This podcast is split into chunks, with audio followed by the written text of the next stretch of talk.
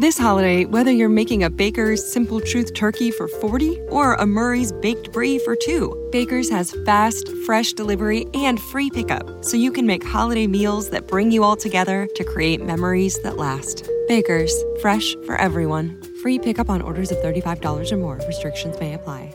Choose from a great selection of digital coupons and use them up to five times in one transaction. Check our app for details. Baker's, fresh for everyone.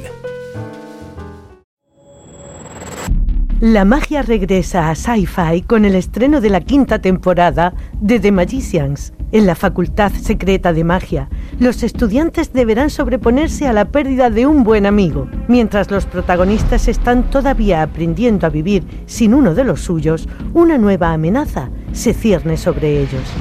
Y es que la magia no puede solucionar todos tus problemas. No sé si seré capaz de seguir viviendo sin él. Hemos recuperado la magia tras perder a Quentin. Al volver la magia pensaba que todo iría mejor. Pero hay efectos secundarios. Demasiada magia, maldita sea. ¿Qué puede pasar? Los hechizos aumentarán exponencialmente. Los encantamientos fallarán. El destino de nuestros mundos pende de un hilo. El martes 28 de enero a las 22 horas, no te pierdas el estreno en doble episodio de la temporada quinta de The Magicians en Sci-Fi. Además, los episodios estarán disponibles bajo demanda después de su emisión.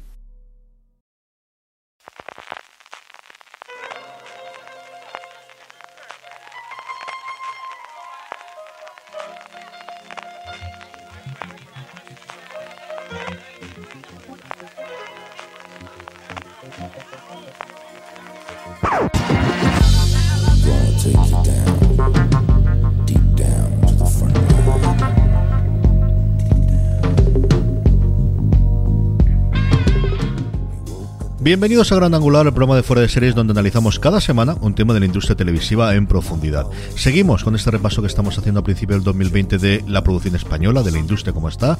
Es el turno ahora de las series españolas de Movistar, de Movistar Plus, como queráis verlo, de todos los proyectos que ya tenemos eh, fecha de estreno, de todos los que están rodados, de los que están en rodaje, de los que están en preproducción, absolutamente de todas.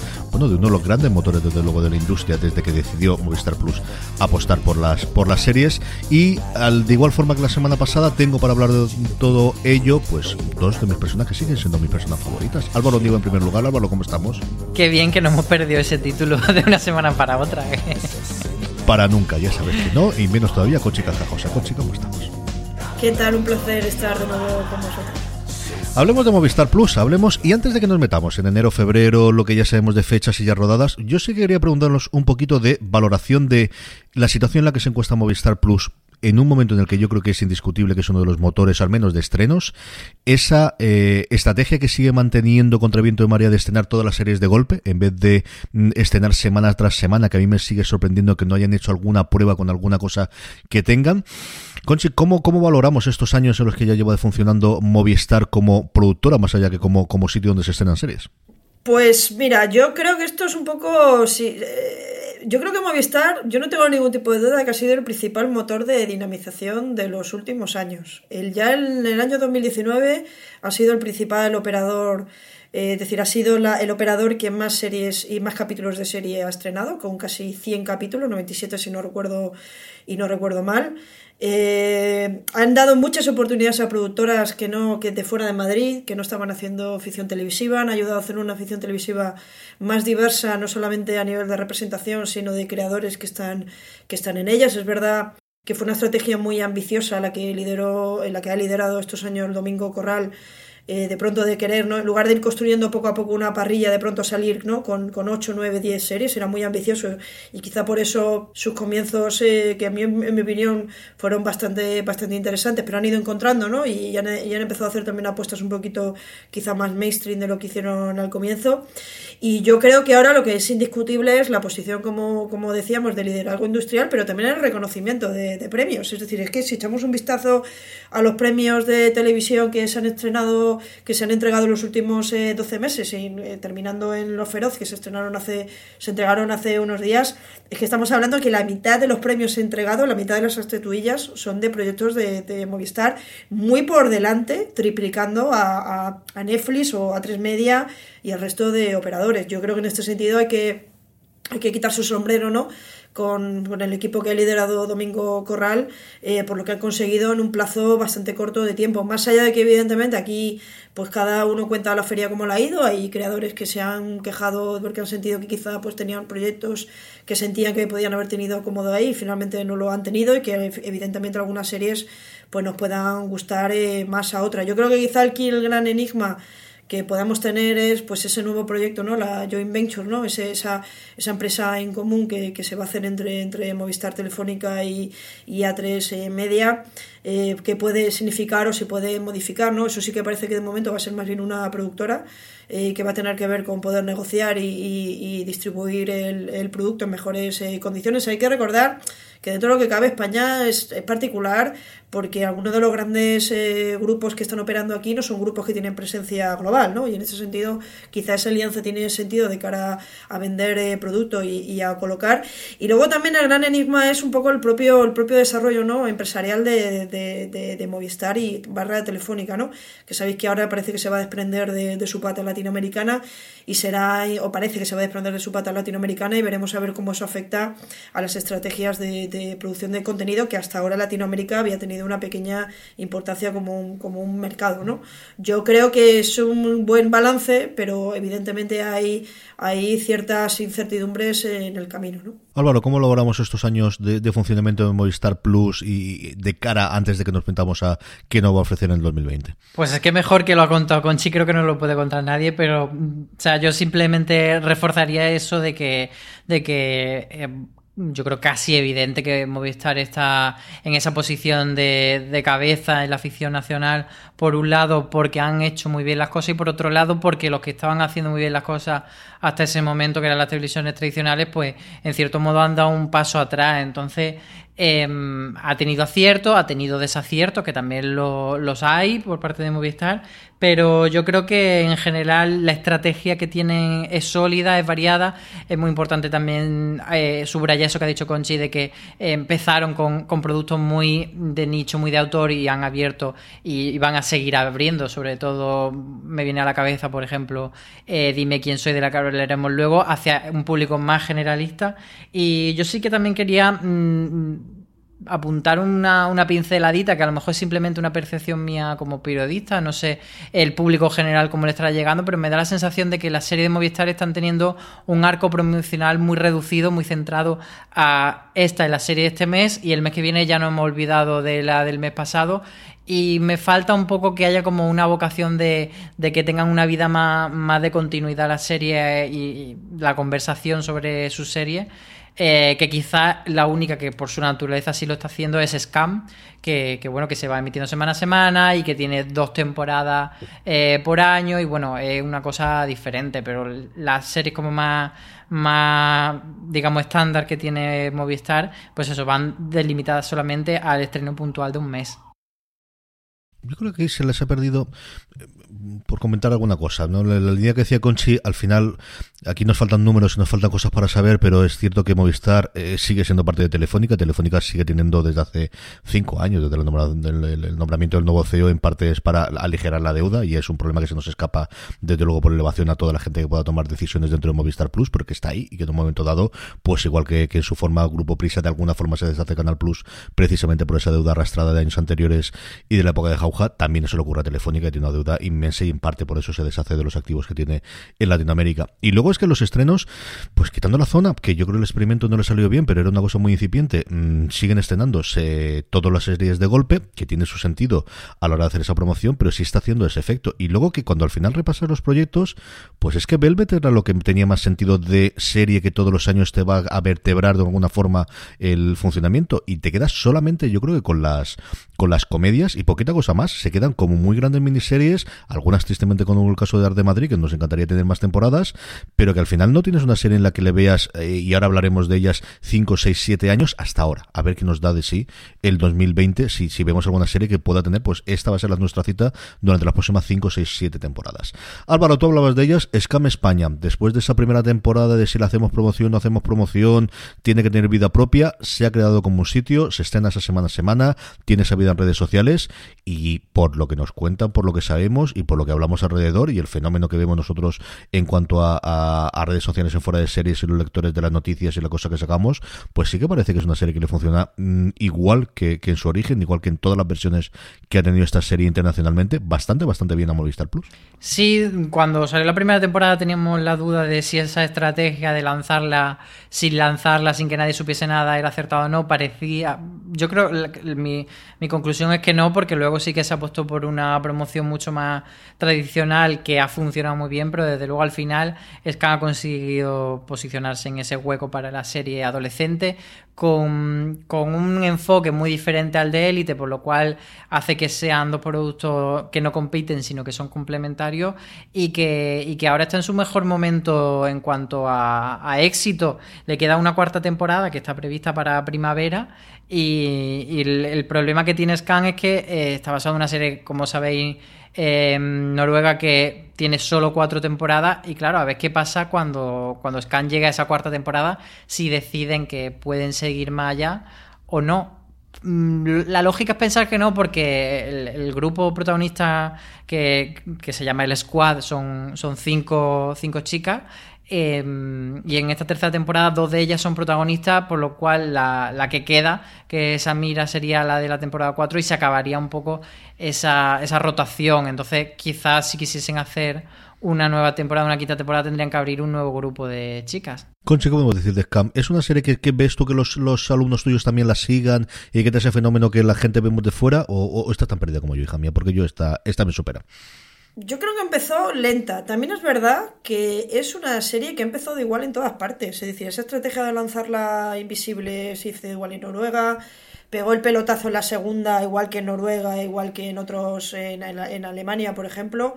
Es decir, que el camino está siendo bastante paralelo. Es verdad que en España tiene una particularidad. Yo hace unos meses estuve en un congreso en Holanda y hubo un panel que eran todas las versiones internacionales de casi todas, ¿no? Al menos las europeas de, de Scan y nos dimos cuenta de todo lo, lo, es los elementos que había en común.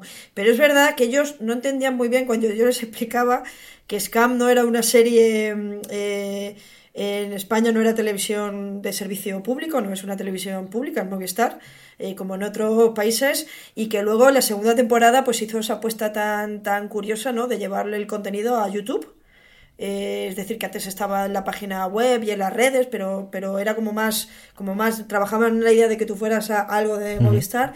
Y yo creo que la segunda hicieron algo para mí muy, muy valiente, que me consta que fue bastante, bastante complicado y que hubo bastantes conversaciones a propósito de eso, de llevarlo todo a, YouTube, que es el lugar donde naturalmente los jóvenes ven los vídeos, ¿no?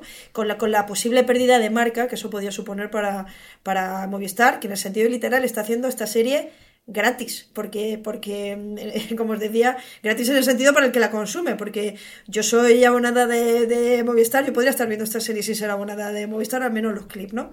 Pero es verdad que yo creo que ellos han entendido muy bien para qué les vale esta serie, yo creo que han entendido muy bien que les vale para generar esa idea de marca y que se sepa lo que es Movistar para un público joven y a partir de ahí, pues establecer estrategias de, futuros clientes o de fidelización de las familias que, que ya tienen y en ese sentido me parece, me parece un proyecto muy chulo y yo creo que en este sentido también hay que, hay que quitarse el sombrero con Begoña Álvarez que es una mujer eh, directora que lleva haciendo series un montón de años, que lo ha hecho todo y que ahora está viviendo después de muchos años sin ser muy conocida, ¿no? Porque, insisto, es una que ha hecho las grandes series, muchas grandes series de, de, la historia de, de, la afición española, de la llegada de la televisión privada y ahora es cuando está viviendo este renacimiento profesional, ¿no? Con estos actores súper jóvenes que ya están mimando, cuidando y ayudando a crecer, ¿no? Y eso me parece muy, muy bonito. Esto ya es muy discutido, ¿no? Si es una showrunner o showrunner, ya tiene un equipo de guion también bastante, bastante potente, eh, pero está claro que si hay un modelo de showrunner barra que no es guionista sino que es directora, yo creo que se lo le podemos dar esa excepción a, a Begoña, a Begoña eh, Álvarez. Y estoy en lo que dice Álvaro. Yo creo que la incógnita no solamente tiene que ver ya porque se rompa el grupo, etcétera, etcétera, sino también por una cuestión de edad, ¿no? De que, de que estos chavales crecen y que esa frescura, ¿no? Que tenían, ¿no? Y ese elemento tan, tan bonito y tan, y tan interesante que tenía la serie al comienzo, ¿no? Que, esa, que era ese naturalismo y esa frescura, pues obviamente conforme van pasando los años no lo vamos a ir perdiendo y supongo que o irán haciendo un nuevo grupo o, o tendrán que buscar otro tipo de, solución. Aún así, a mí me parece que cuando estemos pensando dentro de unos años en este proceso de, de concienciación de las mujeres jóvenes españolas y de, de salir a la calle y, y reivindicar sus derechos y, y relacionarse de, otra manera entre sí y, y, con los demás, me parece que Scam va a ser una de las series que nos va a servir para entender eh, a las mujeres jóvenes eh, de, este momento y de este, de este lugar, ¿no? Y eso me parece muy valorable. A mí, sinceramente, la segunda temporada me pareció de las mejores series españolas de, del año. Me parecía que era un estudio sobre la, la salud mental y sobre la dificultad de, de, una relación con alguien que tiene un problema de, de salud mental que era, que era extraordinario. El pasado 17 de enero, eh, Conchi comentaba previamente el, el, bueno el, el, acuerdo que estaba en ciernes entre eh, Movistar y, y, A3 Media Studios para mm, conciliar un el primer inicio, ¿no? la primera salva que fue aquello fue el producir el embarcadero para de, parte de, de, A3 Media Studios con eh, para Movistar Plus. Nos llegó su segunda temporada y última. Se rodaron, eh, si no de forma conjunta, que Álvaro me, me corregirá ahora, sí que una después de la otra. Se estrenó la segunda y nuevamente una, una, historia muy potente en cuanto al nombre detrás de las cámaras, los nombres delante de las cámaras, parte del equipo creativo de la Casa de Papel, que se queda en dos temporadas y, y fuera, Álvaro.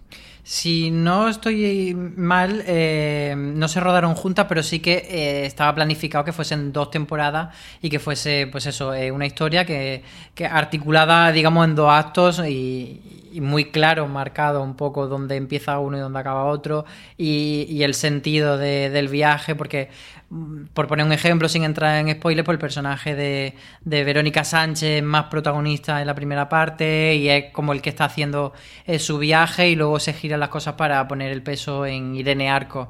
Entonces, al final ya vimos el año pasado la primera temporada del embarcadero y yo creo que la segunda eh, no pilla de nuevo una serie que o, te gusta mucho o no te gusta nada y te espanta, pero que en ese sentido es bastante honesta con lo que pretende y que a nadie le va a sorprender la segunda temporada porque, o sea, no, no lo digo en el sentido peyorativo, quiero decir que a nadie le va a sorprender para mal de esta no es la serie que yo estaba viendo. Si te gustó la primera te va a gustar y si no te gustó, pues no te va a gustar. Sí, bueno, yo creo que quizá a mí personalmente sí me pareció la primera temporada una decepción en el sentido de que me parece que era una serie que no terminaba de, de, tener claro que te quería que te quería contar pero sobre todo lo sorprende es el, el casi este estreno casi de tapadillo no que, que mm. vivimos hace unos días no donde claramente no ha habido una apuesta fuerte no de, de, promoción y parece que bueno que han pasado unos días y ya casi nos hemos olvidado que se ha estrenado la serie. Cuando recordar la primera temporada la locura que llegó a hacer Movistar que algunos sabemos a nivel de, de, de promoción no entonces, bueno, yo creo que es un caso muy claro. También es verdad que yo creo que por el camino hay un factor que no es eh, baladí, es que esto es un proyecto que, que de Vancouver eh, Media, no, son, no, no únicamente de, de A3 eh, de A3 Media, de la productora de, de Alespina, que es una serie que crea Alespina con, eh, con, er, con Esther eh, Martínez. Y que bueno, luego ellos se van a Netflix, ¿no? Uh -huh. Porque Alespina tiene un contrato de exclusividad con Netflix y obviamente es que no hay tampoco, creo yo, oportunidad de, de seguir, ¿no? Y entonces yo creo que esa, esa pequeña ¿no? Eh, semilla ¿no? de creativa pues obviamente quizá Tres Media tenía la idea de que podía seguir explorando ¿no? los trabajos con, con Alespina y el momento que Alespina ya se ha ido a, a trabajar con Netflix se ha, se ha, perdido, ¿no? Y por eso empezaron a darse mucha prisa también en empezar a, a fichar a, a, creadores en exclusividad, como fue el caso de los Javis que hablamos de hace unos días uh -huh. de, de, La Veneno. Pero sí, sin duda, es decir, es que no solamente es que, que se emita que nos olvidemos de ella los dos días, es que en algunos casos estas segundas mitades de temporada, o, o bueno, temporada dos o segunda mitad de temporada larga, casi se estrena casi un poco de tapadillo, ¿no? Es que no es el único caso que le está pasando últimamente a, a, a Movistar. A mí eso me pasó con Gigantes, ¿eh? Y mira que me gustó, sí. que yo creo dentro de la redacción es el que más le gustó la primera temporada de Gigantes.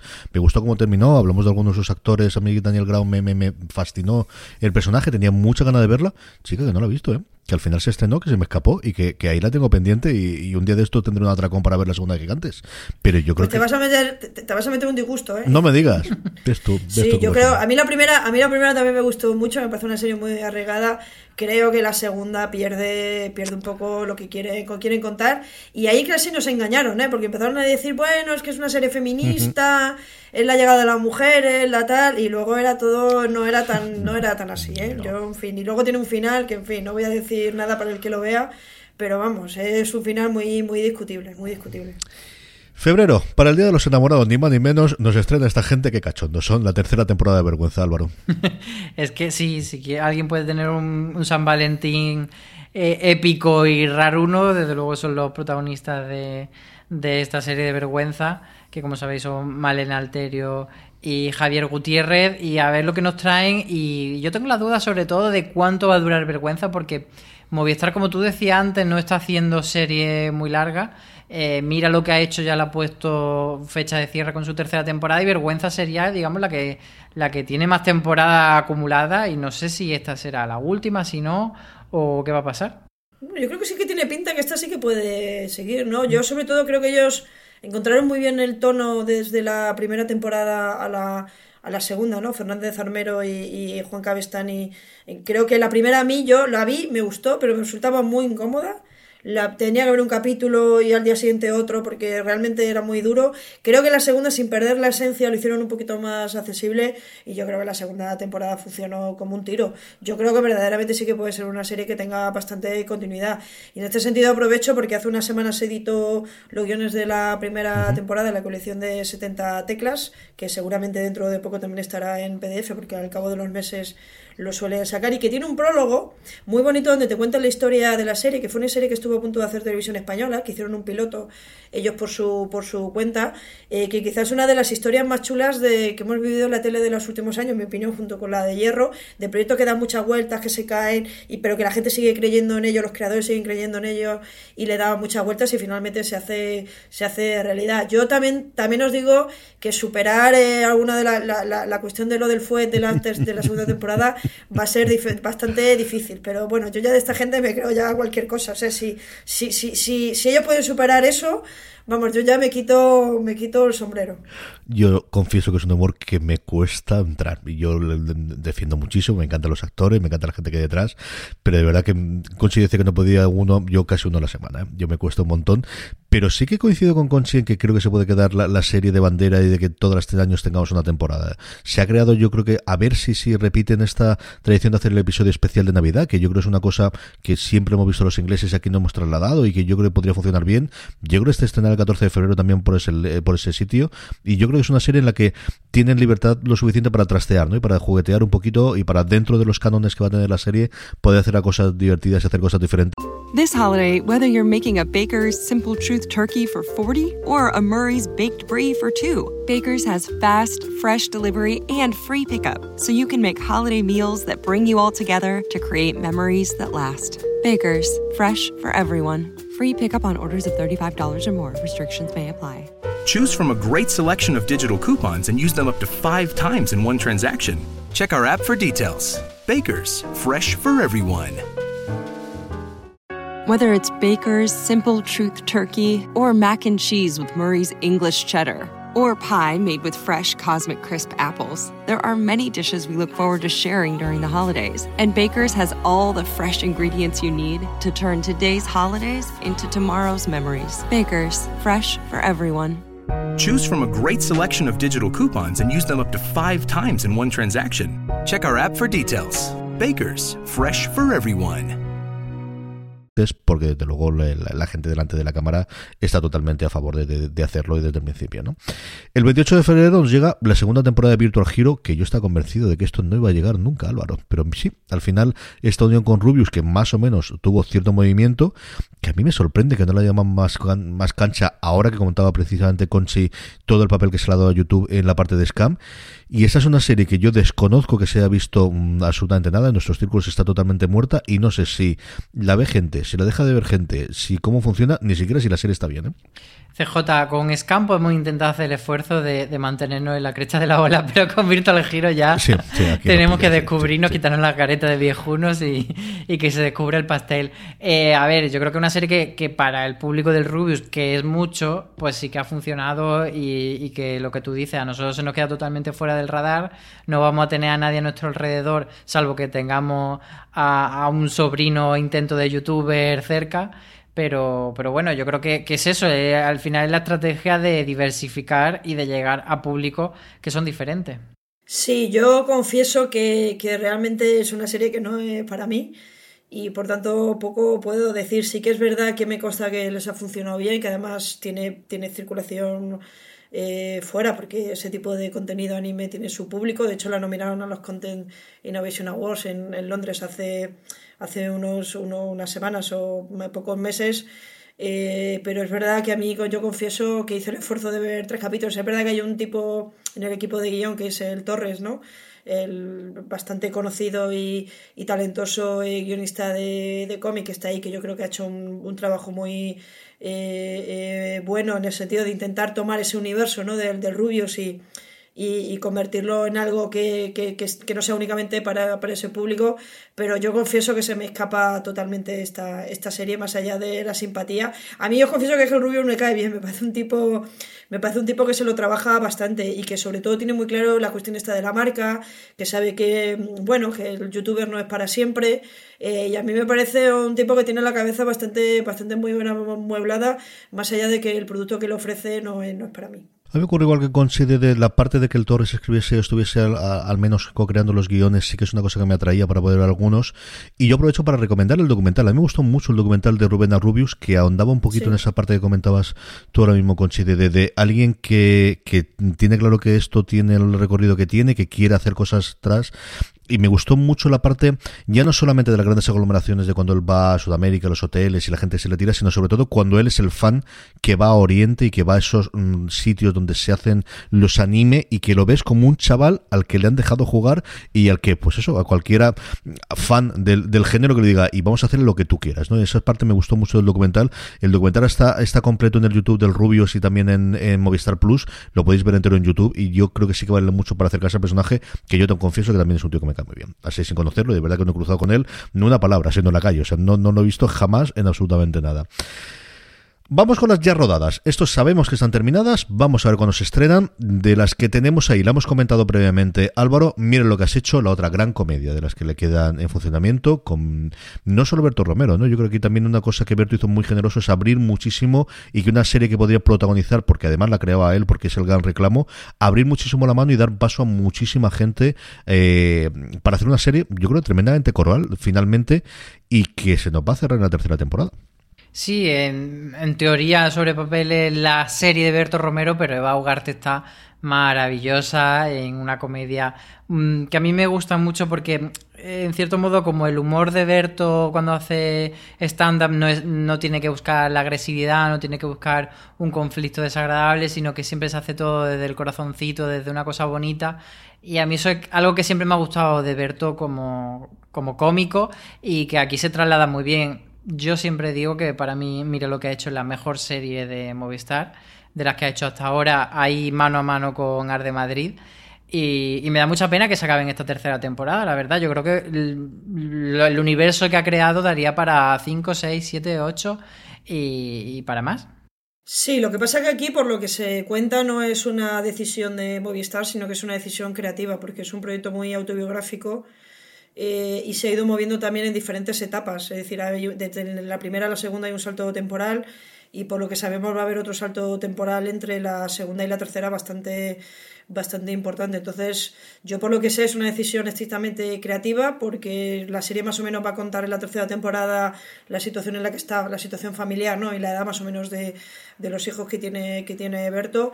Y no creo que sea un final, yo no creo que es un adiós, sino que es un hasta luego, porque quizá la idea es que se pueda retomar un poco un poco más adelante. Y en este sentido, pues bueno, hay que, yo creo también, Berto es muy importante, pero yo también creo que está ahí Enrique Pardo y, Rafael Barceló, que, que son dos de los, los, guionistas que le han acompañado, que han hecho un trabajo, en mi opinión, extraordinario.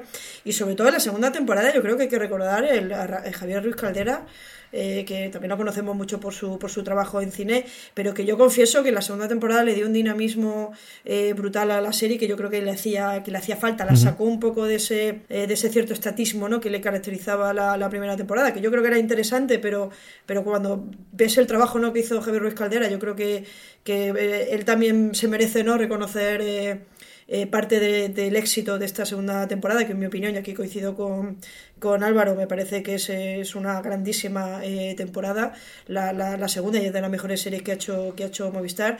Y yo lo que tengo curiosidad por ver dónde la dejan exactamente eh, y cómo cierran esta, esta historia y, y, cómo nos volvemos a reencontrar con ese universo de esta, de esta pareja años después con los hijos ya más mayores, sobre todo teniendo en cuenta de algunas de las cosas complicadas y duras ¿eh? que se planteaban en la segunda temporada en relación a bueno lo que es tener, tener un, un, un, hijo con, con, con problemas de comportamiento, etcétera, etcétera, me parecía, me parecía un planteamiento arregado dentro de, de, de una comedia eh, como era en este, en este caso. ¿no? Es una pena que no pueda tener continuidad, pero insisto, me parece que es más por una cuestión creativa y también me parece bien en ese sentido y coherente que no la quieran explotar ¿no? hasta, hasta el infinito, sino que se quiera mantener dentro de esa de esa experiencia, ¿no?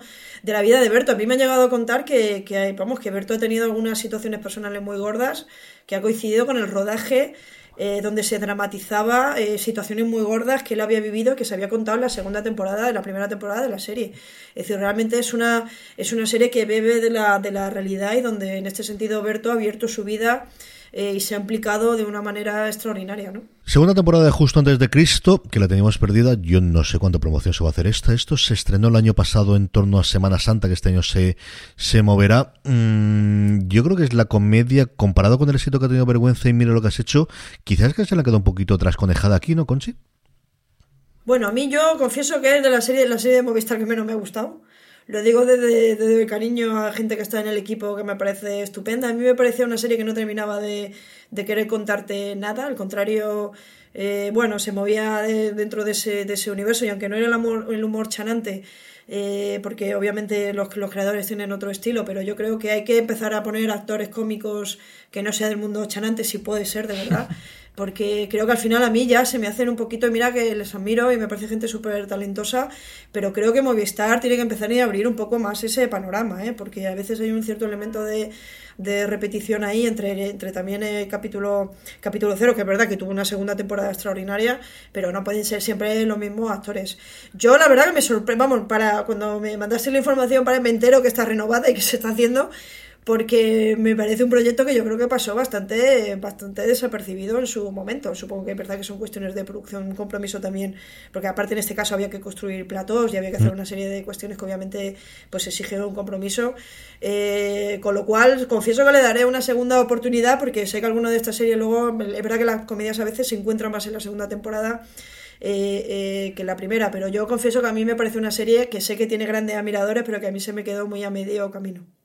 Yo no recuerdo, Álvaro, si esta se rodó las dos conjuntas, ¿te acuerdas tú? Sí, esta sí, esta de hecho estuve yo en el rodaje y es un poco lo que dice Conchi, se hicieron uno en un plató, se recreó ese campamento romano, entonces se grabaron las dos temporadas de golpe, la primera eh, estaba, eh, o sea, la hacían eh, uno de los directores invitados que era Borja Cobeaga y la segunda el director invitado era Nacho Vigalondo. Y, y sí, se rodaron seis episodios en una, tanda y seis episodios en otra. Y, en, y, la cosa es que luego se destruyeron esos de, decorados, entonces si quisiesen hacer una temporada 3 tendrían que volver a recrearlo o, ingeniársela de alguna manera, entonces en cierta medida sí que eso nos dice que, que, bueno, que justo antes de Cristo estaba pensada para un par de temporadas de seis episodios. Y yo sí que coincido con Conchi en que fue un poco un, poco un tiro errado esta serie pero yo que la vi completa la temporada sí que había partes que me gustaron y, como que intuía por dónde tenía lo bueno esta serie. Y pero sí que es verdad que quedaba un poco como que le faltaba encontrar ese rumbo que quizá encuentren esta segunda temporada. Y bueno como son seis episodios de media horita yo creo que sí que le daré esta oportunidad La línea invisible. Mariano Barroso tuvo pues uno de los éxitos parados en el 2018. Además venía justo después de matar al padre, que quizás es la serie que más hemos olvidado y que peores críticas yo recuerdo tener de, la primera jornada al menos de, producción de Movistar Plus. Mariano Barroso dirigió eh, el día de mañana, una serie que yo creo nos sorprendió a todos antes de que llegase el fenómeno de Arte de Madrid unos meses después. Durante mucho tiempo hablamos de posibilidad ser mejor, al menos en cuanto a los dramas.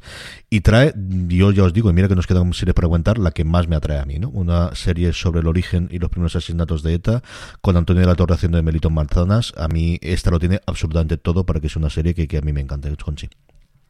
Bueno, yo me tengo, a mí me tienen en el Ola. Mariano Barroso y, y en este caso su co-guionista habitual Alejandro Hernández, a mí me tienen en el Ola. Lo que haga lo voy a ver. Es verdad que aquí también hay gente también muy talentosa, Michelle Gastambide eh, eh, que, que también This holiday, whether you're making a Baker's Simple Truth turkey for 40 or a Murray's Baked Brie for 2, Baker's has fast, fresh delivery and free pickup, so you can make holiday meals that bring you all together to create memories that last. Baker's, fresh for everyone. Free pickup on orders of $35 or more. Restrictions may apply.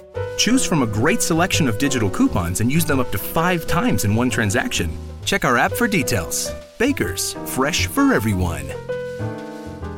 Si estás buscando un buen podcast de análisis y debate en tu idioma, te invito a que escuches Pulso y Péndulo. Yo soy Carlos Curbelo. Y yo soy Fabiola Galindo. Todos los jueves analizamos temas de actualidad en Estados Unidos y Latinoamérica. Fabi y yo no siempre estamos de acuerdo, pero sí tenemos un objetivo común Queremos servir como antídoto contra las noticias falsas y la polarización. Pulso y péndulo. Busca nuestros episodios en Apple Podcast, Spotify o en tu aplicación favorita. Es un gran guionista. Es verdad que es un, es un episodio absolutamente crítico para entender la España eh, contemporánea y que sin embargo llama poderosamente la atención que esa historia no se haya dramatizado y no se haya contado. Es verdad que es una historia fascinante, el que la conoce yo por cuestiones profesionales he trabajado un poco el tema de representación del terrorismo y la historia la, eh, la, la, conocía. Y luego es verdad que, que tiene un repartazo.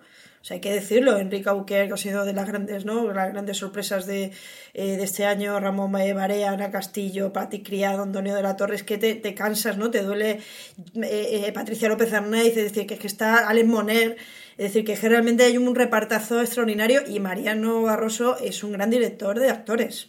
Y en este sentido, pues yo creo que es una perfecta, en mi opinión, pseudo secuela, porque obviamente no tiene, no tiene que ver de eh, del día de mañana, que yo creo que fue una serie que, se estrenó un poquito, como comentabas, ¿no?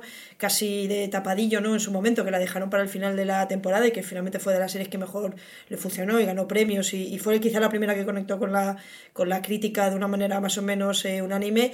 Yo, por lo que sé, me dicen que está bastante bien, que es un proyecto muy sólido y que seguramente además que en las últimas semanas, aunque ya ha pasado ya unos días desde desde la, eh, la investidura, pues eh, parece que ETA, que lleva 10 años que, que, que, no existe o que, o que al menos no mata, eh, pues parece que de nuevo, ¿no? Estamos ahí con un montón de polémicas, ¿no? Que tiene que ver con, con el daño terrible, pero también con, con, con la particularidad, ¿no? De, de, ese nacimiento en el contexto de una, de una dictadura como era el franquismo. Yo creo que puede ser una serie que puede generar polémica y que puede ser y de la que seguramente se va a hablar eh, muchísimo. Yo no, yo no tengo ningún tipo de duda que va a ser una serie muy, muy comentada, ¿no? Y lo que, lo que al menos sabemos de momento es que los actores van a estar fenomenal en las manos de, de Mariano Barroso. Álvaro, ¿cuánto le pesará a esta patria?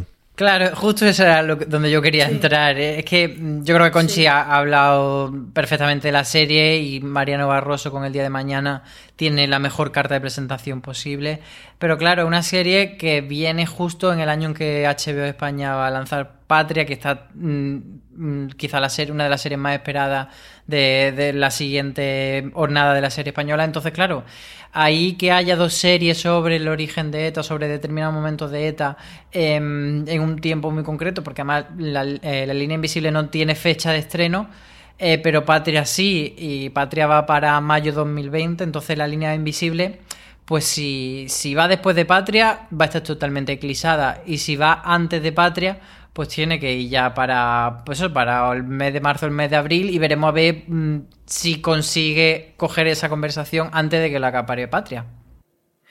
Sí, lo que pasa es que yo sí que tengo la sensación de que son proyectos muy distintos, ¿eh? porque Patria no habla de, No habla exactamente de lo mismo, ¿eh? que de, el periodo no coincide, eh, Patria, el, momento que está contando es posterior. Estamos hablando, esto es de los orígenes claro, pero, pero no dejan de, ser dos historias de, ETA, entonces. Bueno, sí, pero sí, pero son también dos países diferentes, ¿eh? porque yo creo que Patria te está hablando del el periodo democrático y La Niña Invisible te está hablando de, la primera ETA, ¿eh? de, la dictadura. ¿eh? Creo que hay bastantes diferencias entre un proyecto y otro. Yo sí que tengo la sensación que, a ver, yo creo que los de Movistar, y lo dices tú muy bien, pero está claro que pues, supongo que van a aprovechar la oportunidad.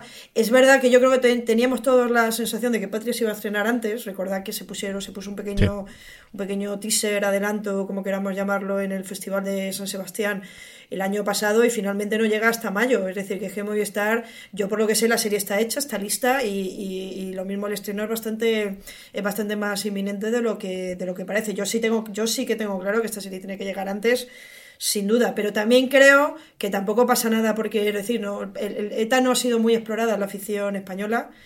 Eh, y por tanto, pues oye, hay dos proyectos que además tratan de perspectivas diferentes y periodos diferentes. Bienvenido, bienvenido sea. Yo creo que las dos pueden funcionar y todo lo contrario. Yo creo que precisamente el hecho de que haya dos series, creo que se puede establecer un diálogo eh, entre, entre ambas que puede hacer que las dos las veamos con, con la otra de, de referente. Y eso creo que puede ser muy enriquecedor para, para, para, ambas series. Yo fíjate, creo que lejos de, haber competencia, yo creo que va a haber eh, una, una, sinergia entre, entre la recepción de ambas, de ambas series.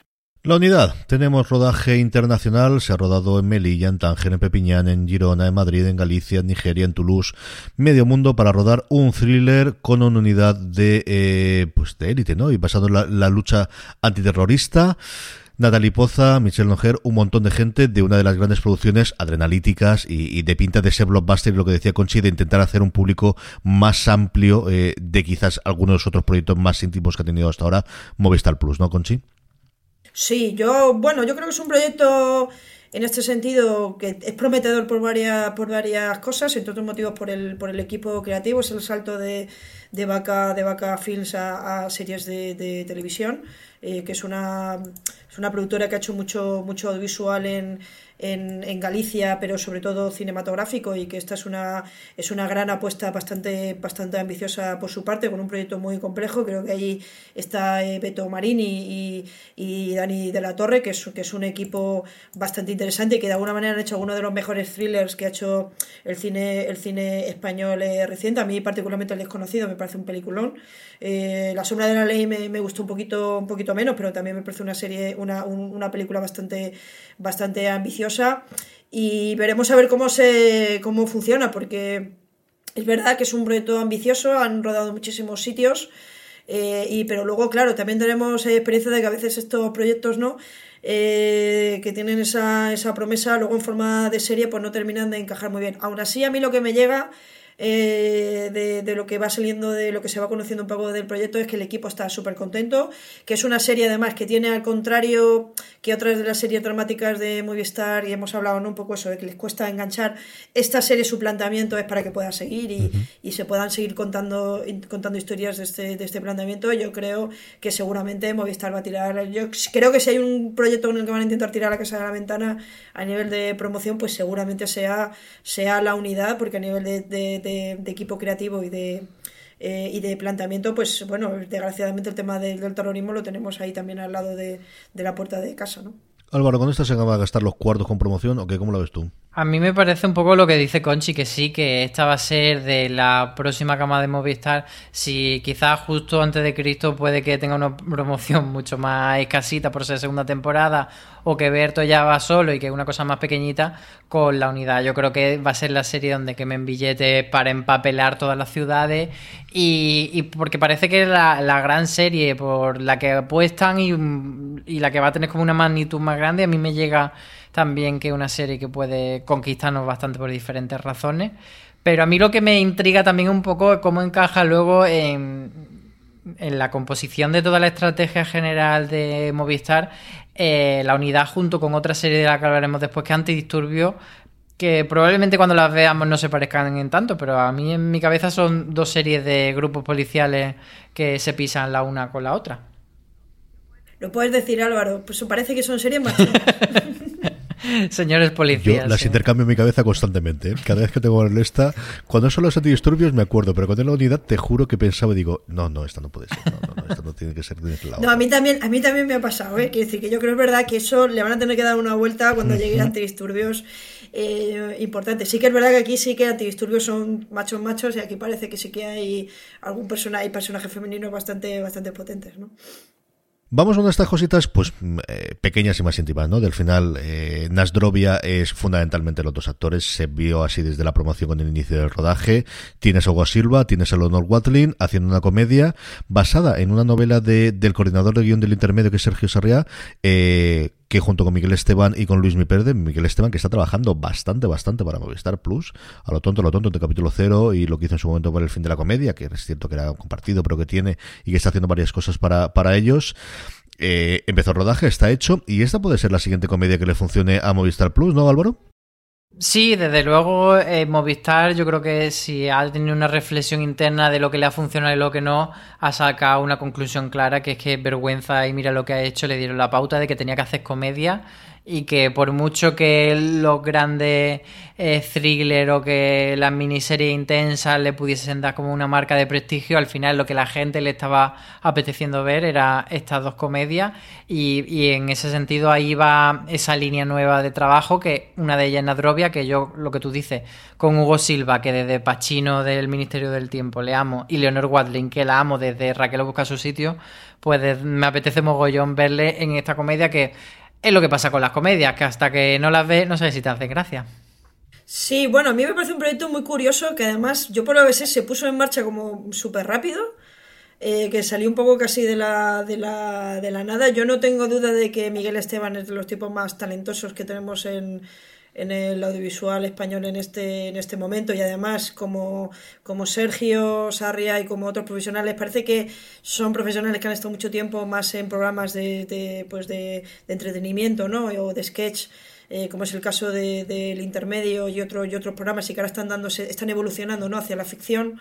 Eh, y en este sentido, pues de capítulo cero, pero Sergio, por ejemplo, ha estado también en Malaca, eh, y, Miguel ha hecho el vecino, ¿no? Parece que están evolucionando, ¿no? Hacia, hacia ese tipo de, eh, de ficción, porque bueno, al fin y al cabo el fin de la comedia no ha dejado de ser también un proyecto muy, eh, muy subgéneris y bueno, yo tengo cierta curiosidad, pero es verdad que yo creo que la serie sobre todo va a depender mucho también de, esta química ¿no? que puede haber entre, entre Hugo Silva y, y Leonor Wadlin y, tengo, y tiene pinta además que seguramente Hugo Silva, como me pasa casi siempre en los proyectos, se va a echar encima la promoción y que va y que el tipo, porque yo creo que es de la gente que mejor eh, y que al menos que más se vuelca cuando cualquier proyecto suyo se sale. This holiday, whether you're making a Baker's Simple Truth turkey for 40 or a Murray's baked brie for 2, Baker's has fast, fresh delivery and free pickup so you can make holiday meals that bring you all together to create memories that last. Baker's, fresh for everyone. Free pickup on orders of $35 or more. Restrictions may apply.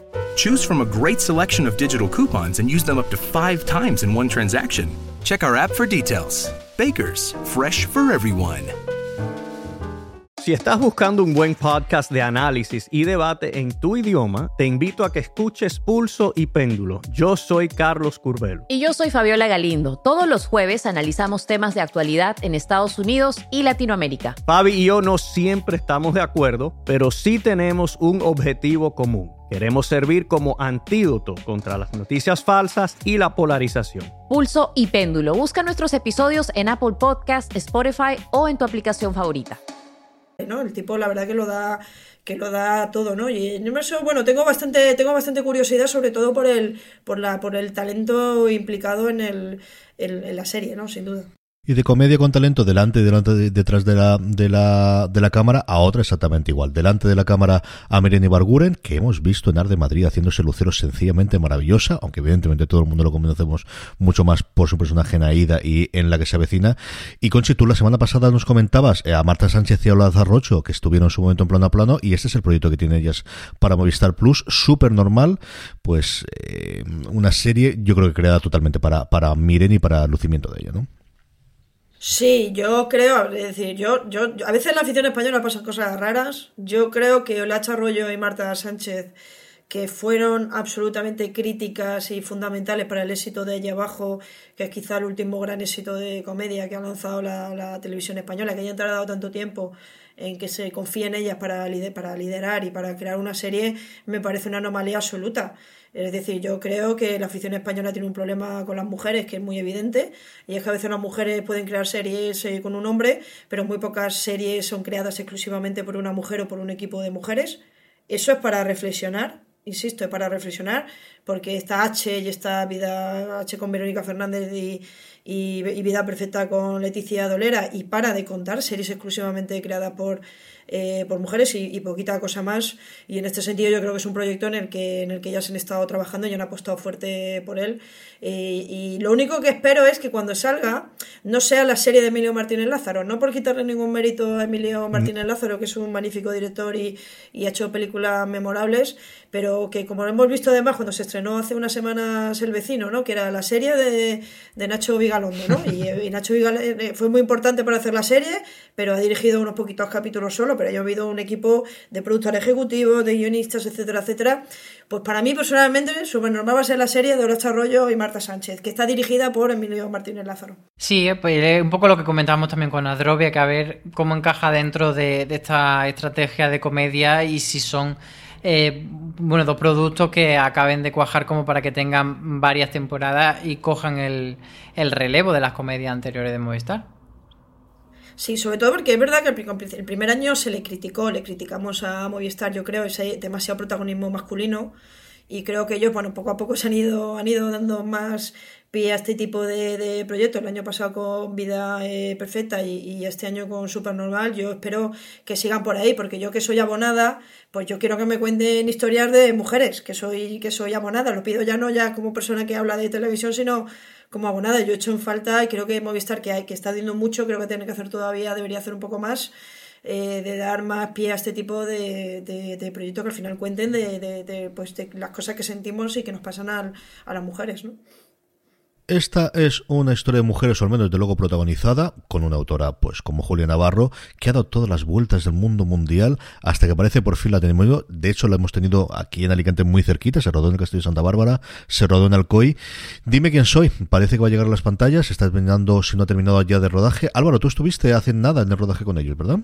Sí, estuve en el último día de rodaje, que fue aquí en Madrid, y que, mm, bueno, eh, apareció por sorpresa Julia Navarro para. porque era la última escena que rodaba Irene Escolar, y entonces pues, vino a, agradecerle, a darle un ramo de flores, a darle un abrazo, y fue un momento muy bonito, la verdad.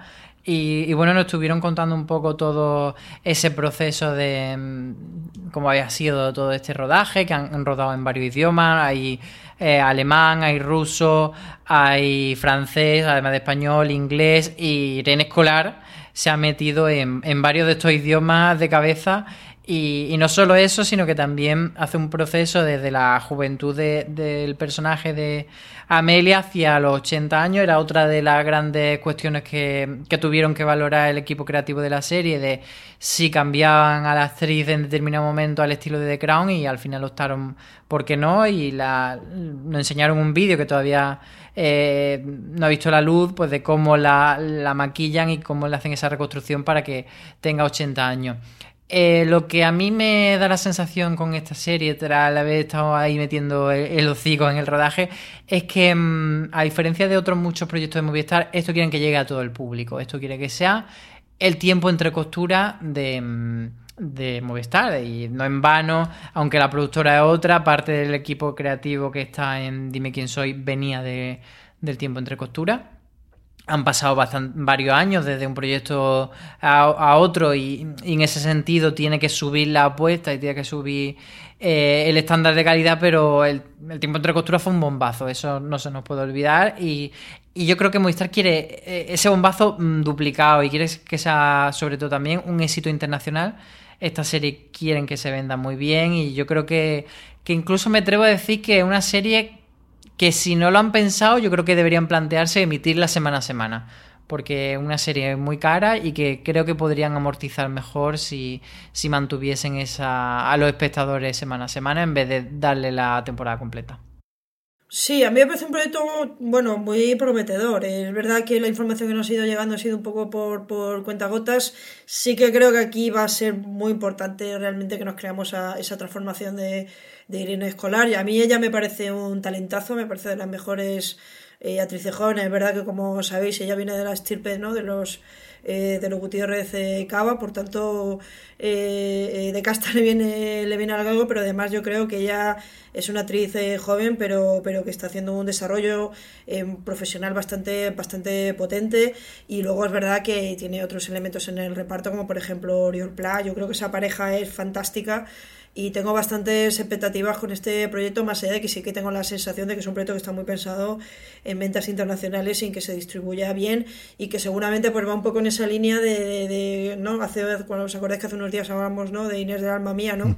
Pues esta producción de época, trama romántica, que es una también una, una serie que ahora mismo tiene una salida extraordinaria en el, en el mercado internacional y particularmente en las plataformas internacionales, ¿no? Y en este sentido creo que está muy orientado a ese, a ese mercado. Y sí, es verdad que me consta que es un proyecto que se ha cuidado mucho, que no se ha escatimado en coste, que es cara y que, y que yo creo que, que la inversión se, se, va a ver en pantalla, ¿no?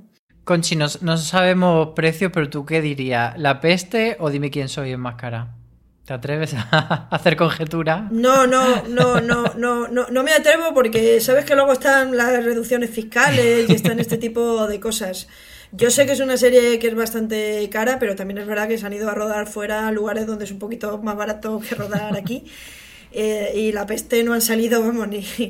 Eh, también es verdad porque al final dijeron, bueno, ¿para qué no vamos a ir a rodar cuando lo tenemos aquí eh, todo? Pero yo creo que no va a llegar seguramente al Cisne Negro, que tengo claro que va a ser la serie más cara de, de Movistar con diferencia, pero, pero tiene que estar bastante por ahí. De todas maneras, a mí de Dime quién soy, lo que también me interesa ver un poco esta estrategia de venta, porque seguramente iremos sabiendo más, de, eh, no me extrañaría que haya también el tipo de, otro tipo de inversores eh, internacionales, etcétera, etcétera. Vamos, vamos a ver cuando tengamos más información exacta sobre la serie, que a veces tiene más que ver con cosas que vemos en los créditos cuando se estrena y no en la información que tenemos, que obviamente es la, la productora de, de, José Manuel, de José Manuel Lorenzo de Lo, que, que está haciendo proyectos en algunos casos bastante interesantes, en mi opinión. Eh, pero, pero sí, seguramente yo, yo diría que más la peste, ¿eh? pero, pero no, no, no, sé hasta qué punto. Habría, habría que ver cuándo, cuándo, cuándo, le ha costado Movistar, ¿eh? porque sí que es verdad que Movistar, en el caso de la peste, Movistar ha sido, ha sido todo. Ha sido un proyecto bastante, bastante ambicioso, pero dime quién soy también lo es, sin duda. La última que tenemos que ya esté rodada, eh, aunque no sabemos la fecha y yo hemos visto por ahí 2021 en algún otro caso, es pues la serie de Sorogoyen, que al final esta, eh, eh, Movistar Plus ha ido abandonando este sentido inicial de al menos sus tres, cuatro primeras producciones, que era gente de directores de cine. Antidisturbios, Álvaro, lo comentábamos antes, eh, esperamos mucho sobre ella, se habla de muchísimo tema de postproducción, que puede hacer que una serie que ya está terminada de rodaje, al menos la fotografía principal, más allá de que haya que hacer después tomas secundarias o una vez que se vea el montaje necesitemos más, no se sabe todavía si se estrenará este 2020 o irá 2021. Sí, yo creo que aquí se aúna un poco tanto lo que, lo que comenta de la fase de postproducción, porque la serie acabó, si no recuerdo mal, el 28 de diciembre su rodaje. Yo estuve en uno de los días de rodaje y, queda pues eso, que, que, monte la serie y que hagan todo lo que hay que hacer cuando, una, cuando termina de rodar la cámara, pero aparte de eso creo que también influye el el tema de, de bueno, de, de, poner las piezas en el calendario y decidir si esta va en 2020 o va a principios de 2021, pero bueno, parece que está en esa horquilla de final de este año y principio del siguiente. Eh, es lo que decíamos antes con la unidad, a ver esta serie de machuno, porque además esta es muy machuna, ya os lo digo yo, porque tiene seis, seis o siete protagonistas masculinos y un solo protagonista, eh, una sola protagonista mujer. Y, claro, a mí me parece el principio de la pitufina, que era algo que comenté en la rueda de prensa y me dijeron que no sabían qué, qué era eso del principio de la pitufina y que qué pasaba porque solo hubiese una mujer, porque al fin y al cabo eso también pasa en El Padrino y no pasa nada, en fin. Yo eso ahí lo dejo, ya lo, lo comentaremos otro día, pero bueno, que dentro de lo que cabe nos pusieron imágenes y la verdad es que parece una serie bastante chula. A ver, luego ya que nos cuenta como historia. Bueno, yo creo que, que, Sorogoyen, al contrario que otros directores que han llegado a la tele sin experiencia televisiva, Sorogoyen sí que ha hecho series de televisión, ¿eh? Que decir que es verdad que en los últimos años pues se ha, destacado de una manera extraordinaria. Yo creo que es un tipo que tiene, es un director, perdóname, es un director que tiene una, un brío visual extraordinario. Eh, que además intenta ser muy ambicioso en, los temas que, que trabajan sus, eh, sus películas. Es verdad que a veces quizá hay determinado exceso en ese sentido, a veces es demasiado, en mi opinión, la representación de la violencia. Pero creo que sin duda, si se llama antidisturbios, pues imagínate ahí, vamos a ver, vamos, yo no sé si, si los efectos especiales van a ser por, por la gente o por, o por las cabezas que pueden que pueden volar. A mí me parece un proyecto prometedor. Yo ya dentro de esa lógica de que representa, pues bueno, habría que ver la serie, porque es verdad que mm, a lo mejor puede ser una gran reflexión sobre la masculinidad tóxica, ¿me entendéis? Es decir, que en ese sentido yo de partida no, no haría no haría demasiada valoración, entre otros motivos, porque es una serie que de nuevo está, su colaboradora habitual, Isabel Peña, que, es una gran guionista, una, una persona extraordinariamente talentosa eh, que yo creo que ellos son una combinación para mí eh, de mucho de mucho recorrido y en este caso pues bueno es verdad que Sorogoyen después de, eh, de un tiempo trabajando en cine pues ahora vuelve a la televisión y ahora con, un, con una serie donde ya no es un director contratado para, para hacer el proyecto simplemente sino que es que es autor ¿no? y en ese sentido me parece muy prometedor porque tenemos ya varios casos donde donde eso ha ocurrido con con buen resultado, pero veremos si se ve en el 2020 o en el 2021. A mí el 2021 es que me parece muy lejano ¿eh? para una serie que ya está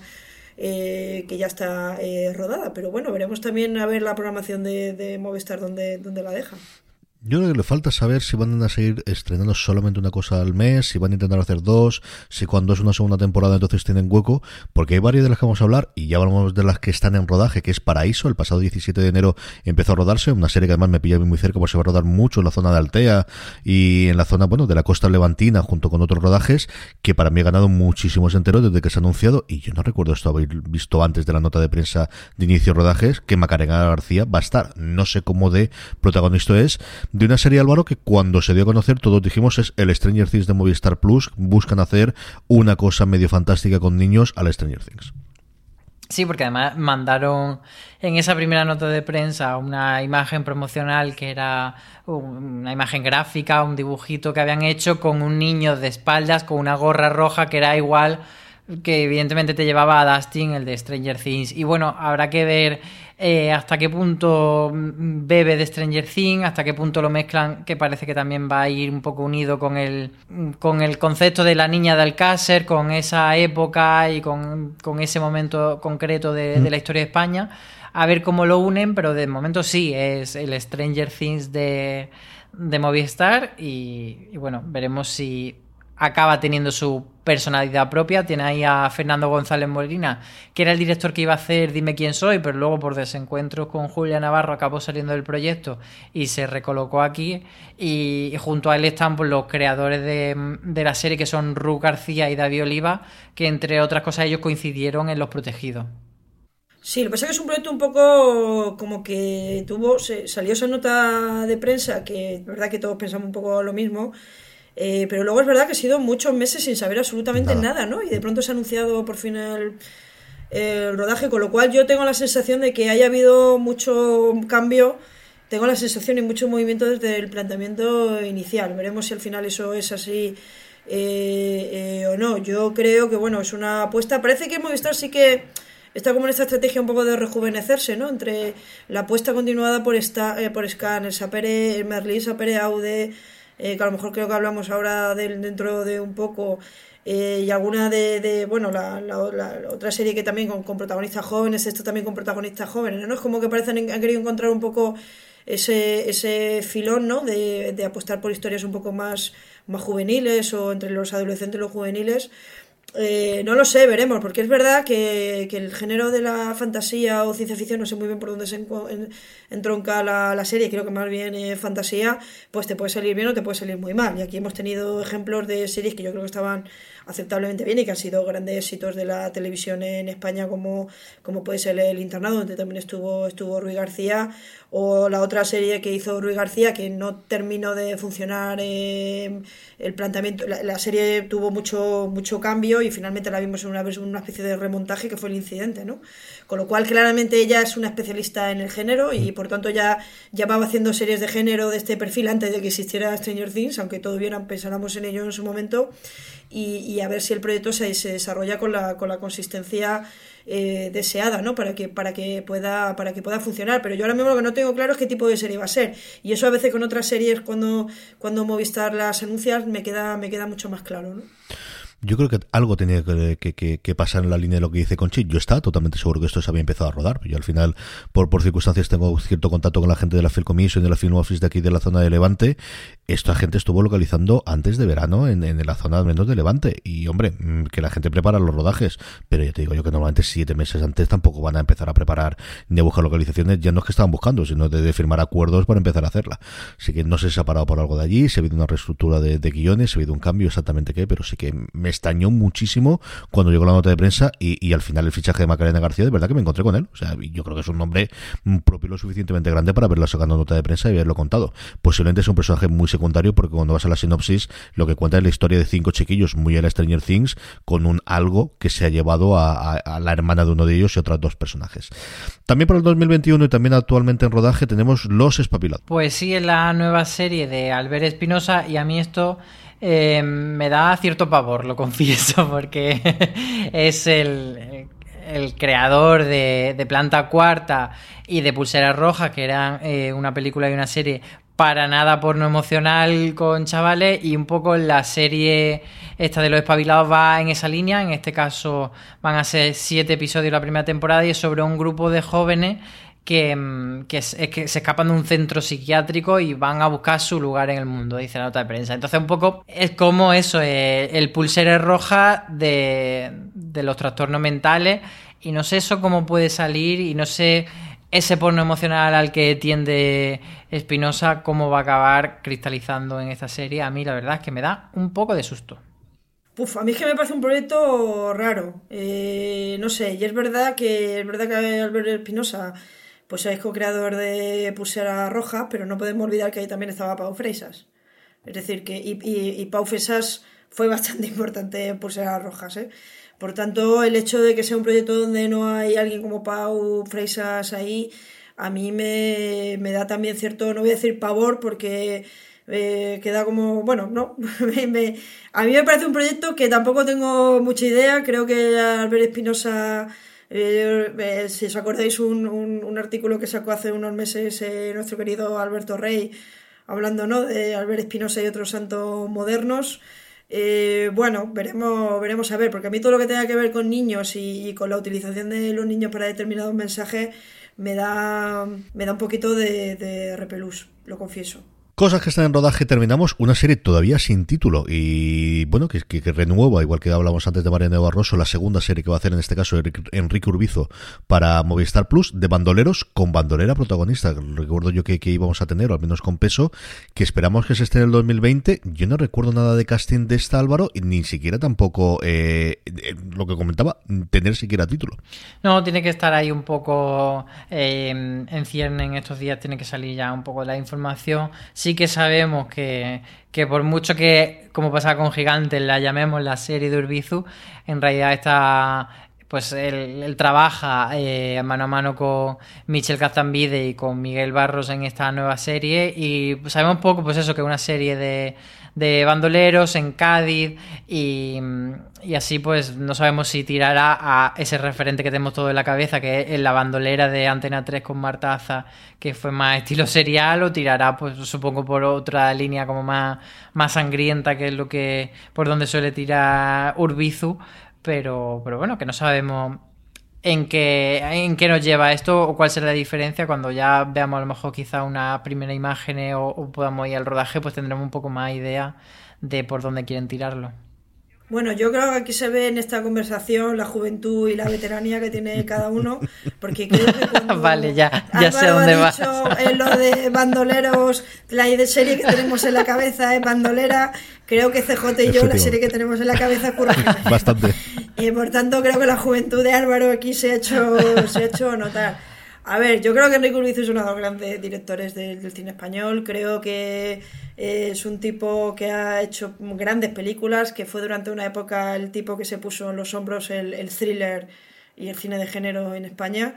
Creo que tuvo un gran éxito con Aura Paz para los Malvados y que luego pues no ha terminado de encontrar eh, proyectos cinematográficos que le haya permitido seguir eso y los que tenía pues en algunos casos se le tumbaron en sentido literal a punto de rodaje y que parece que encontró una nueva vida con, el hecho de series de televisión. A mí Gigantes lo, eh, me parece una serie extraordinariamente prometedora. Eh, es verdad que tenía ese elemento machuno, ¿no? quizá a veces demasiado exagerado, eh, pero bueno, era un proyecto que tenía una identidad muy clara, ¿no? Y, y, eso, pues bueno, es una serie que quizá no terminó bien, pero que yo al menos va a ser una serie que me voy a acordar mucho tiempo de ella, porque creo que tuvo cosas muy, muy arregadas y prometedoras. El problema de esto es que no sabemos casi nada. Eh, que no sabemos si va a ser Bandolera o va a ser Curro Jiménez. Yo lo que anticipo, pero también puede ser otra cosa. Acordaros que Enrique también estuvo en las aventuras de, del Capitán a la Triste. Eh, que luego con su trabajo, pues bueno, le, pusieron, ¿no? Le, le, cambiaron la cuestión de la fotografía y aquello no vimos realmente lo que, le había, lo que había hecho, pero yo creo que él sí que tenía ganas de hacer un gran proyecto de época de este, de este tipo, ¿no? Y que sin duda, pues eh, Movistar lo ha cortejado y, le ha buscado eh, proyectos y le ha dado bastante bastante oportunidad. Yo creo que Gigantes estuvo bien y seguramente en la primera temporada sobre todo. Y creo que es un proyecto prometedor. Obviamente, Enrique eh, al menos siempre te va a interesar algo de lo, de lo que puede hacer porque siempre te va a hacer, te va a hacer una visión muy, muy particular del mundo, con lo cual yo entiendo que va a ser hiperviolente eh, y también eh, eh extraordinariamente.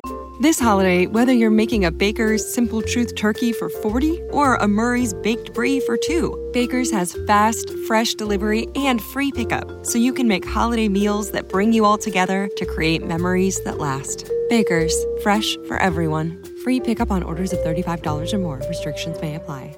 Choose from a great selection of digital coupons and use them up to five times in one transaction. Check our app for details. Bakers, fresh for everyone. Si estás buscando un buen podcast de análisis y debate en tu idioma, te invito a que escuches Pulso y Péndulo. Yo soy Carlos Curbelo. Y yo soy Fabiola Galindo. Todos los jueves analizamos temas de actualidad en Estados Unidos y Latinoamérica. Fabi y yo no siempre estamos de acuerdo, pero sí tenemos un objetivo común. Queremos servir como antídoto contra las noticias falsas y la polarización. Pulso y péndulo. Busca nuestros episodios en Apple Podcast, Spotify o en tu aplicación favorita y, por, lo menos entretenido, ¿no? Que es lo que siempre, al menos siempre nos depara Enrique Urbizo. Y ahora ya entramos en el bloque de cosas que están en preproducción. La primera de ellas, Conchi, hemos comentado, yo creo que siempre que hemos hablado últimamente, y lo comentamos la semana pasada también, el gran éxito que ha tenido Inesperado, Movistar Plus, y al menos en cuanto a premios, y yo creo también en cuanto a boca oreja, ¿no? De ese thriller que fue Hierro, lo hemos hablado comentándolo también por comparación con Neboa recientemente en televisión española, una segunda temporada que, bueno, si la serie no iba a existir, menos todavía la segunda temporada, que esperamos para 2020, para 2021, y que al final, por ese fenómeno del boca oreja y por ese fenómeno de los premios, yo creo que se va a convertir en una de las grandes apuestas de promoción de esa segunda temporada de Hierro. ¿eh? Sí, yo creo que es una sorpresa sin duda, porque es verdad que es un proyecto que dio muchas vueltas.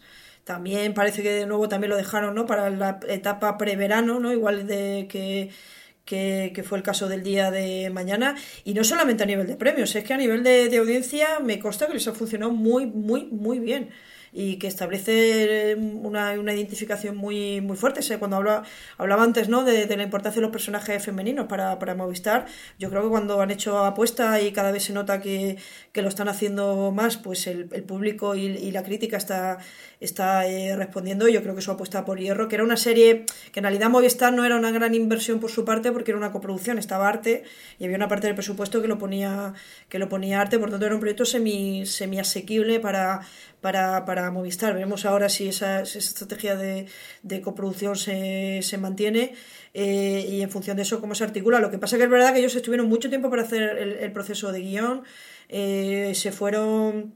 Eh, Araceli Gonda y, el director Jorge Coira estuvieron viviendo varias semanas, casi meses, en la isla de Hierro, buscando localizaciones, entrevistándose con gente, documentándose mientras el otro equipo eh, estaba en, Madrid, en Galicia, en, Barcelona, en diferentes sitios, cada uno eh, trabajando en guiones. Es decir, que es un proyecto que se gestó muy a fuego lento. Creo que eso es un elemento clave para entenderlo realmente lo bien que está que está la serie y lo, bien contada que está la historia. Y yo lo que temo es que ahora que no les metan prisa. Es decir, que realmente si la serie tiene que llegar en el 2021, pues que lleguen en el 2021 o cuando sea, pero que les den tiempo de poder resetear esa historia, que sin duda queda en un sitio que puede, que se puede, se puede eh, puede continuar eh, habiendo, habiendo historias con, con, estos personajes, pero que no les metan demasiada prisa, porque hay elementos, o sea, a mí me... Es que además pensad que son ocho capítulos con muchísimos exteriores que hicieron el mismo director, que fue Jorge Coira, y el mismo director de fotografía, José Luis Bernal.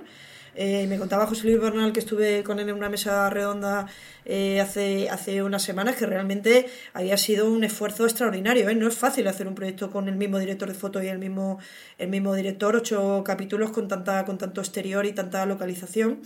y yo espero que les den tiempo de, que puedan hacer la serie con, con, el tiempo con el tiempo suficiente, ¿no?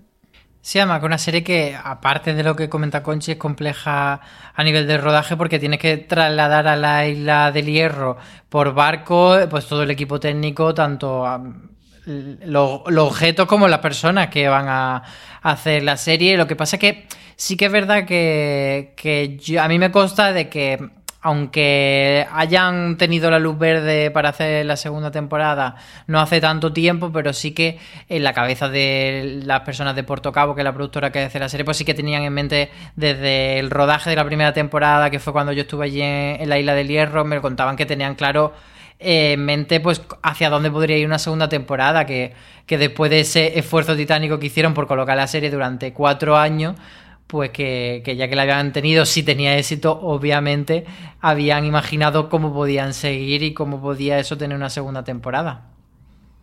Yo creo que las sensaciones fiscales que comentaba previamente Conchi, que en Canarias junto con Navarra y algunos lugares concretos del País Vasco son las más elevadas que hay, yo creo que sí que, aquí hay. Y además me consta que tanto la Film Commission como la Film Office en Canarias funcionan extraordinariamente bien. O sea, que, esto sí que hacen muchísima eh, padre chica para llevar los rodajes para allá, como lo hemos visto en cine, ya no solo nacional, sino internacional. Melissa Pereaude, segunda temporada de este spin-off, de esta continuación de la historia de Merlí, con, con, esta relación y con estas historias que vemos. Álvaro, tú estuviste y hemos visto cosas del rodaje. Esta segunda temporada también la esperaremos yo para el 2021, ¿no? Hemos acabado de estrenar hace prácticamente nada la primera temporada. Sí, parece que sí, porque bueno, se ha dado la, la noticia de la renovación, era obvia y yo creo que volvemos a que no tenemos datos, pero sí que hay ciertas cosas por las que nosotros eh, nos podemos guiar para ver más o menos qué cosas están funcionando mejor o peor. Yo creo que Merlí, eh, gracias a, por una parte, al fandom que tenía ya de su primera etapa, pero también al hecho de ser una serie más abierta y más generalista, yo creo que de las que mejor le ha funcionado este año Movistar. Y, es una apuesta por eso, por una renovación de una segunda temporada y por mantener también eso que hablábamos de ese público más juvenil. Porque esto es porno emocional, pero sí lo de emocional, ¿no? Porno secas. Yo es que confieso que me, me, costó, pero es verdad que me gusta mucho la representación que hacen de la figura de los profesores universitarios. Me parece, me parece magnífica. Todo lo demás me cuesta un poco más, pero esa parte creo que está creo que está realmente bien. Se nota que esta gente sabe de lo que sabe de lo que de lo que habla en, relación a, a reflejar ese ese mundo. Pero bueno, al final parece que la afición generalista se reinventa en las plataformas, ¿no? Es decir, cuántas series no estamos viendo eh, desde la casa de desde la casa de papel o la propia Movistar cuando retomó Velvet, ¿no? Y ahora Merlí. Bueno, parece que la afición generalista sigue teniendo capacidad de, de generar eh, grandes historias que luego van a, van a seguir en otras en otras plataformas, como es el caso de, de, de Merlí, ¿no?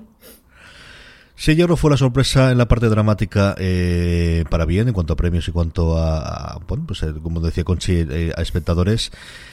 Esta ya a mí me voló loca. Yo perdí todas las apuestas del mundo porque pensaba que no se va a estrenar jamás bajo ningún concepto que lo metería en un cajón. Déjate llevar, que sí, que se llamaba Déjate llevar, que ya sé que no, que ya para siempre han conseguido que nos quedemos con vida perfecta. Han conseguido, en primer lugar, yo creo que un, con grandísimo acierto, presentar la Cannes Series, decir que se va un premio en Cannes, que lo han hecho muy bien y que lo llevan muy bien. Y no dicen que Cannes Series, dicen que es en Cannes. Y una serie que después aguantó, que al final lo que comentaba es que si la serie al final te aguanta, te aguanta. La serie la vimos finalmente, la serie era dentro de lo que podía ser, yo creo el mejor mm, tipo de serie que podía ser, sabiendo los, los iniciales. Se lleva un montón de premios posteriormente y, a funcionar y va a tener segunda temporada con Chivida perfecta. Sí, yo creo que es esta serie que, como decías, bueno, estuvo muy marcada por esa polémica. A partir de ahí yo creo que, bueno, cada uno puede tener su propia opinión sobre la polémica de origen y sobre también el propio personaje, no, no la creadora Leticia Dolera, sino el personaje público Leticia Dolera, pero creo que la creadora Leticia Dolera es una tipa muy interesante, que tiene un universo, que tiene muchísimo talento, que además ha sabido relacionarse y buscar un equipo muy potente eh, creativo acompañándola tanto en el equipo de guion como en el equipo de, dirección y yo creo que a mí había cosas de la serie que quizá no me terminaban de funcionar y bueno, tengo algunas cuitas, ¿no? No sé, propio comienzo, ¿no? A propósito del consentimiento, bueno pero que sin duda al final estaba contando historias de mujeres de 30 años y que van a cumplir los 40, eh, que el mundo es muy complicado, que yo creo que han trocado con un tema que ahora se está hablando muchísimo, que es el tema de las mujeres y la relación con la maternidad.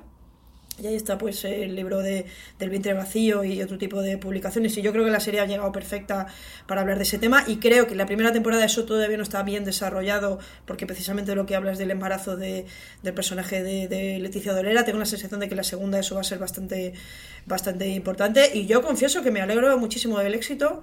Eh, porque todas las noticias que llegaron al comienzo de cuando ya había capítulos decían que la serie estaba bien, que la serie iba a sorprender, que era una apuesta fresca y finalmente cuando lo vimos pues nos dimos cuenta de que sí, de que es una primera temporada que todavía está encontrando el tono y que seguramente tiene una oportunidad perfecta, para la redundancia, para la segunda.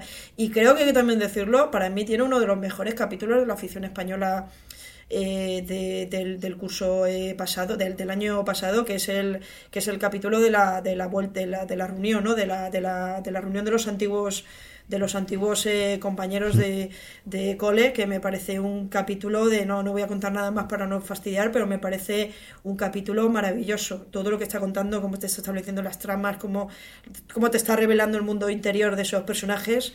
Eh, y insisto, me parece uno de los mejores capítulos que hemos visto últimamente en la afición española, ¿no?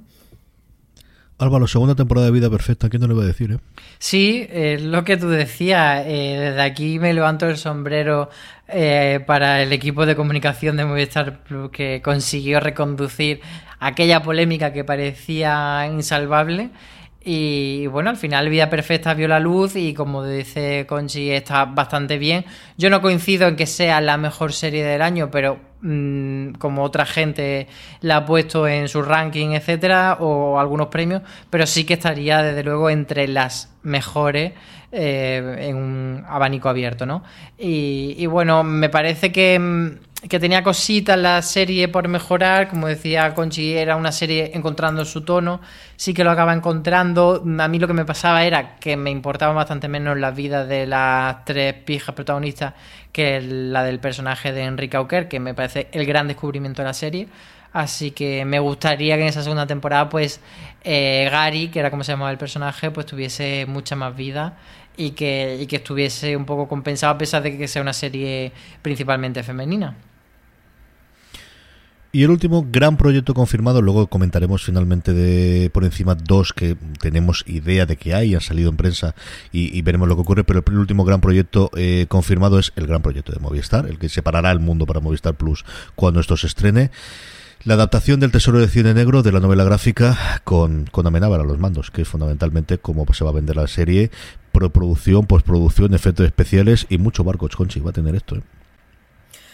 Bueno, yo creo que es un proyecto en el que de momento tenemos información un poco con, con cuentagotas. Sí que sabemos que es un proyecto que dio alguna vuelta, que originalmente se iba a desarrollar por otra, por otra productora, que finalmente Movistar se lo encargó a, a MOT, eh, que es la productora de Fernando eh, Bobaira, que con ellos han hecho proyectos muy ambiciosos, entre ellos el, el día de, mañana, y que reciente, y que creo que además hay que entroncarlo con, con también con la propia estrategia de cinematográfica de Movistar, porque sabemos que ellos han producido la última película de Alejandro Amenábar, eh, Mientras dure la guerra, que precisamente lo hacían con la misma productora con Mod. Creo que Alejandro Hernández eh, también está en el equipo de guion, lo cual de nuevo es otra garantía eh, de calidad. Lo que pasa es que es un proyecto muy difícil Sé que hay una estrategia de distribución y de coproducción potente porque es una serie muy cara. Yo creo que cualquiera. El cómic es muy bueno, yo, yo lo recomiendo vivamente. Pero es verdad que en el cómic hay un hay como varias historias. Hay una, hay una parte de aventuras que está fenomenal. Y luego lo que se echa en falta no es un poco más de desarrollo dramático y esto no lo digo como una crítica, a mí me gustó mucho, me lo leí del tirón, pero pensando cuando salió el proyecto, que es la parte de, pues hay una medio historia de amor ahí larvada que tiene un poquito, muy poco desarrollo dramático y que seguramente pues van a tener que decidir si van a contar la historia del barco, van a contar la historia del descubrimiento o van a contar el drama. Es decir, hay como muchas historias ¿no? que, se pueden, que se pueden contar ahí que posiblemente pues van a tener que elegir. En todo caso, yo creo que el hecho de que Amenábar haga una serie de televisión para mí es una buena noticia, aunque sea en este caso una miniserie. Él dice que ve muchas series de televisión, que, pero que le cuesta las series que duran mucho. Y dice que solo creo que no leí una entrevista donde, eh, donde comentaba que bueno que quizá la última, la única serie o de las pocas que había terminado había sido Breaking Bad, pero sí que es un gran fan de las miniseries. Y en este sentido, pues es uno de nuestros grandes creadores. Y yo creo que con mientras dure la guerra ha vuelto en forma espléndida, ¿no? Y, en este sentido, pues seguramente es un proyecto donde ahí sí que Movistar creo que va a tirar la casa por la ventana, que va a ser una serie con producción internacional, con dinero norteamericano, con una ambición grande y que estas yo creo que de ninguna manera no llegan en el 2020, incluso 2021, 2022.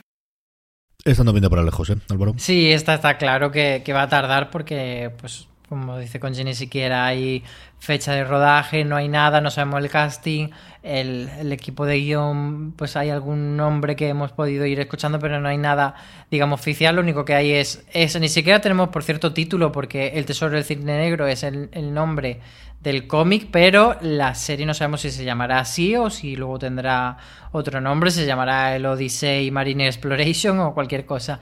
Eh, a ver por dónde tiran, pero desde luego, a mí este, este tipo de proyectos siempre me, me, llama mucho la atención cuando hace, por ejemplo, Amenábar eh, mientras dure la guerra como Movistar y luego tiene la serie, de, conocer esa intrahistoria de a ver si le ofrecieron un 2 por 1 o cómo se llevan este tipo de negociaciones, pero bueno, es cosas que normalmente no trascienden.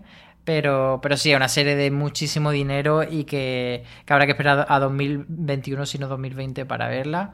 Y que, y que bueno, que también yo creo que un, un punto para que se empiece a reivindicar el cómic como fuente de origen para series. Ya hemos tenido El Vecino, que además algunos de del talento creativo de los cómics del vecino también está en este El Tesoro del Cine Negro. Y bueno, yo creo que, que de ahí puede surgir una nueva forma de lo mismo que hemos tenido muchas eh, miniseries históricas, que hemos tenido adaptaciones literarias, pues bueno, pues que se abra eh, el campo para reconocer el cómic como una fuente inagotable de ideas y va a permitir a las editoriales de cómic eh, plantearse otro otro futuro distinto. En Estados Unidos todas las grandes editoriales, ya no las grandes, sino las medianas, tienen una rama de llevar los proyectos a Hollywood para hacer adaptaciones, pero ya no una vez que está publicado, sino desde la concepción inicial, desde la, idea inicial del cómic, ya se está llevando a Hollywood para, para poder hacer adaptaciones.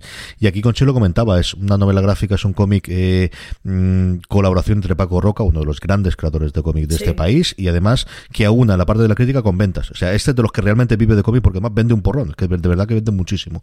Es de No, no, es que además, sí, sí, es que perdona, es que además yo lo entiendo porque tiene un talento extraordinario y, a mí ha sido de las personas que me ha aficionado a leer cómic. Por eso lo digo, que realmente es alguien que crea afición ¿eh? que, que, y lleva un público que quizás no es el público habitual de leer cómic. Que tiene también un par de adaptaciones de, sus obras en, en la pantalla, algunas en pequeña pantalla y otras en gran pantalla ahora mismo en funcionamiento. Y luego un tío que a mí me parece tremendamente interesante por lo que he leído sobre él, que es Guillermo Corral, que es el guionista y colaborador. Yo creo que aquí Paco alguna cosa le, le dio eh, ideas porque al final cuenta en primera persona lo que le ocurrió en su momento con el Odyssey, ¿no? Y, él a día de hoy es el subdirector general del Ministerio de Asuntos Exteriores para Unión Europea y Cooperación, es decir, es un tío que es diplomático de carrera, que miras en, su carrera en, LinkedIn simplemente lo tiene, que es alucinante, que vivió en primera persona muchas de las cosas que se cuentan aquí y que las noveliza, y es estos tíos que sin conocerlo no cruzo una palabra con él, me parece tremendamente interesante. Yo creo que es alguien que tiene muchísimo que contar y muchísimo que aportar en la que va a ser, desde luego, la gran eh, serie cuando se estrene,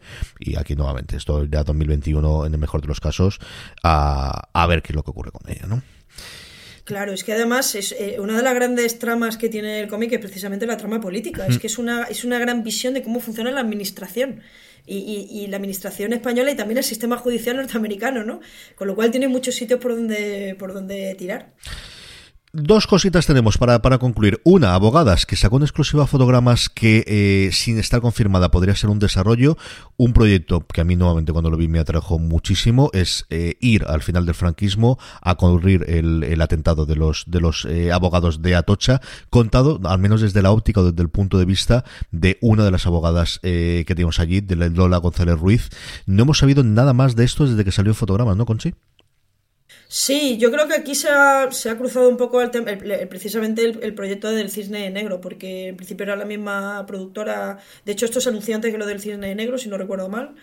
Eh, y como os digo, esto es una. El proyecto del Cine Negro se movió de una productora a, a, a Moti. Yo no sé si el hecho de, de, que ya tener un proyecto de tanto, de tanto nivel no ha podido ralentizar un poco el otro proyecto donde estaba también Marta Sánchez y una, y una estupenda directora de cine como, y de televisión como es Patricia Ferreira. La historia es fascinante. Yo creo que Lola González Ruiz es de nuevo, ¿no? Lo, lo hablábamos antes a propósito de, de, la línea invisible, ¿no? De esas personas que están un poco olvidadas, pero que, pero que no se puede entender en España en lo que la, España contemporánea sin, sin, figuras como, como Lola González, ¿no? que, que realmente fueron de las personas que luchó eh, contra el fascismo y para, y, para trabajar por, una, por un sistema judicial democrático. ¿no? Eh, pero tengo la sensación de que seguramente le han dado menos prioridad y veremos si finalmente veremos si finalmente se hace, ¿no? Ojalá. Y la última, Álvaro, es El Inmortal, que esta no es solamente un original Movistar Plus, es una alianza que tienen con Telemundo. ¿Qué sabemos de esta serie?